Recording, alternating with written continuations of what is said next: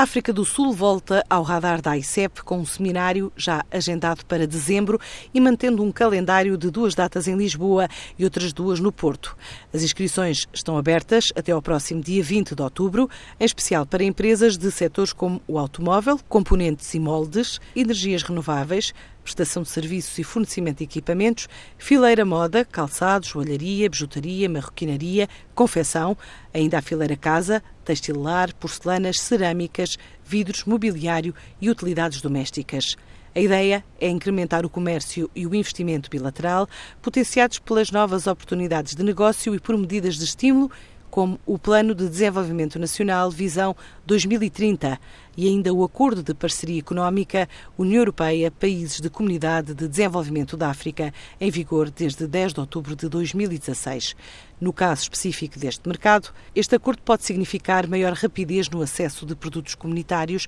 com isenção ou redução de direitos aduaneiros. A ICEP desafia os empresários para reuniões individuais de consultoria de mercado durante o seminário e na presença do responsável pelo ponto de rede da ICEP em Pretória para troca de informação, esclarecimento de dúvidas sobre o que é preciso fazer para apostar de uma forma sustentável e segura na principal potência da África subsaariana.